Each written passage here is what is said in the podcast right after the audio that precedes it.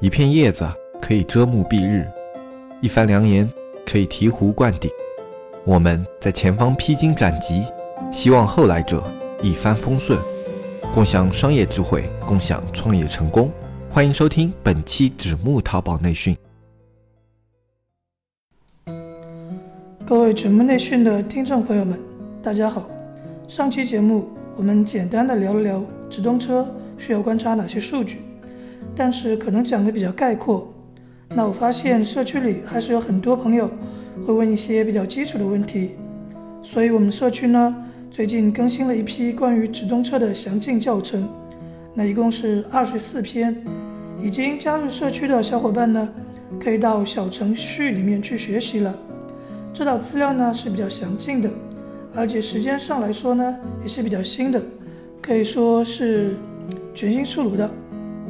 那对于还没有加入社区的小伙伴呢，我想这样，这期节目呢，给大家详细的解读一下直通车的基本概念和原理，希望大家能有一个比较系统的概念，而不是仅仅停留在某种片面的理解上。那先来讲一讲我们为什么要开直通车。首先，我们要知道，直通车它是有它的固定的展示位置，其实跟搜索的位置是一样的。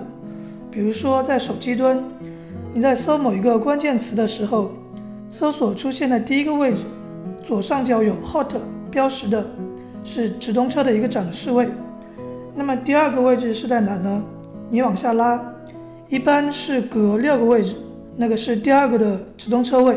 接下来第三个呢，可能会稍微多一点，这个具体间隔多少，我这边实测了一下。第一个搜的是连衣裙。它的直通车位是第一个、第七个、第十三个、第二十四个、第三十五个和第四十六个。那另一个实测的呢是水龙头，那它的直通车位呢是第一个、第七个、第十三个、二十四个，然后三十六个、四十八个。那所以我们发现呢，这里的前四个直通车位的间隔呢是一样的，到后面的差距呢。会因为类目的大小关系有所区别，类目大的呢间距稍微小一些，类目小的呢间距会稍微大一点。但是我们测下来结果也就是相差了个，到后面就相差一两个。然后还有根据我们实际经验得出的结论呢，首条并不是一个最理想的位置。当然了，它的流量会是很好，但是数据显示第三到第六的位置是比较理想的。这个是从一个性价比的角度上来说，那以上呢是无线端，PC 端的话呢，我们这边就不过多的去讲了，因为整个流量呢是比较少的。那接下来说一下直通车的本质，其实也是搜索关键词的流量，它其实也是一个精准的流量啊。然后直通车对搜索呢是有加权的，为什么呢？因为直通车的成交是有搜索权重的，但是它并没有直接搜索。成交产生的权重那么大，那接下来我们来讲一下直通车开车的几大目的啊。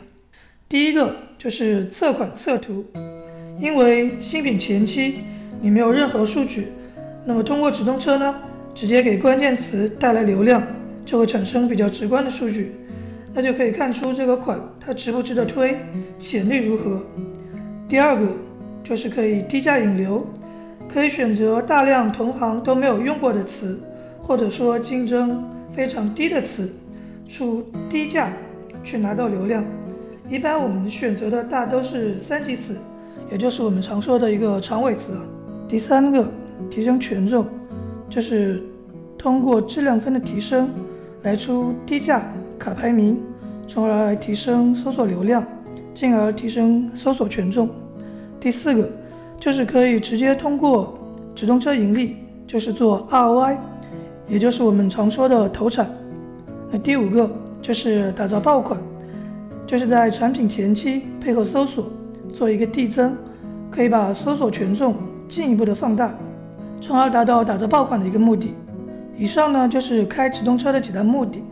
这里要说明的几个问题是：直通车不是什么神器，它不可能一开就能赚钱，它是可以带来流量，这个是没有问题的。但是能不能直接盈利呢？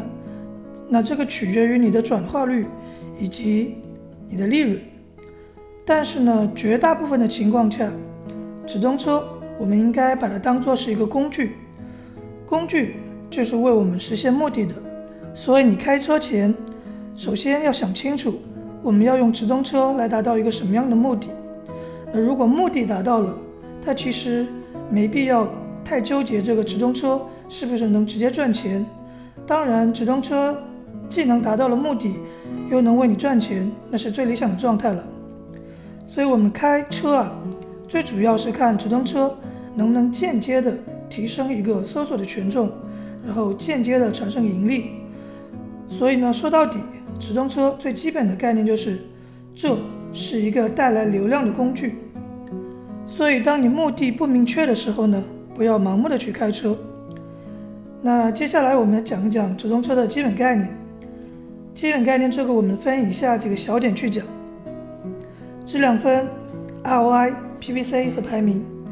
首先来看质量分，我们到一个具体的计划里面，它每一个关键词都会有一个质量分。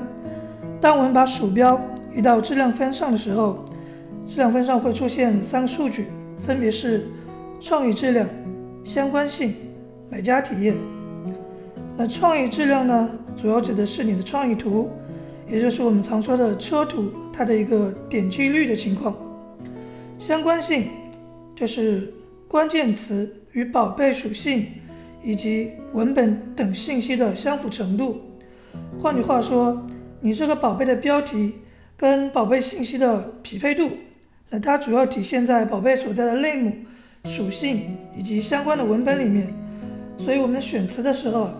也可以从这些方面去考虑，这样跟属性以及描述高度相关的词呢，它的一个相关性就可以达到满格。还有一个呢，就是买家体验，它的定义是根据买家在店铺的购买体验给出的动态得分。它这个是怎么体现的呢？主要是买家搜索关键词，然后点击、浏览、收藏、加购。等一系列数据，比如说转化率、好评等等，这些都会作为买家体验。但有些朋友就会问啊，我这个计划刚刚上，都没有什么点击，哪来这些数据呢？那它这个另外的一个参考呢，就是店铺的基础。通常我们参考的一个就是 DSR，就是店铺的一个动态评分。当然，质量分这三个影响因素里面。占比最大或者说最重要的，就是这个创意质量。换句话说，这个前期最重要的就是创意图的点击率，后期的话，这个买家体验里面的转化率啊，或者说投产是一个比较大的影响因素。所以，我们一般操作开车的时候，前期最关注的就是点击率。当点击率长期稳定的情况下，后期。或者说中后期就要重点关注转化率这个数据了。那么质量分的数值呢是多少？呃，它最低是两分，然后最高是十分。但是这个你看到的十分，呃，未必是十分啊，因为直通车的质量分它是有一个隐藏分的。然后呢，没有人知道这个天花板是多少。就打个比方说，两家店某个类似的产品的关键词，呃，都是十分。但是呢，一家店可能是十点一分的十分，另一个呢可能是一百分的十分。那由于这个质量分的这个机制啊，他们两个呢显示的都是十分，那所以就会出现有些情况。那有些卖家他说我这个词前两天还是十分的，怎么这两天就掉到了八九分？那就是因为这个原因啊，就是因为你的十分可能是刚刚到了十分，然后。有两天的一个点击率没有稳住，所以它的质量分就下来了。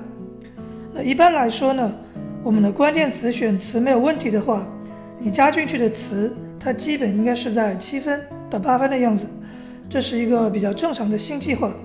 那如果你选的词没有问题，加进去的词呢大都在六分，那说明你的计划权重会比较低，也就是你之前可能的车没有开好就开烂了。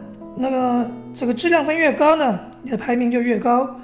质量分影响最重要的呢，就是我们比较关心的单次点击扣费的问题了。单次点击扣费的公式呢，是下一名的出价乘以下一名的质量分，再除以你的质量分，然后加上零点零一。这个零点零一呢，我们可以忽略不计啊。所以我们发现呢，只要你的质量得分越高，那你的单次点击扣费就会越少。所以我们为什么一直强调说，先把质量分做高？说到底，就是为了省钱嘛，用最少的钱去获得最大的利益。还有一个概念需要明确的是，你的出价是不等于你的扣费的，具体扣费多少，那参照上面的公式来。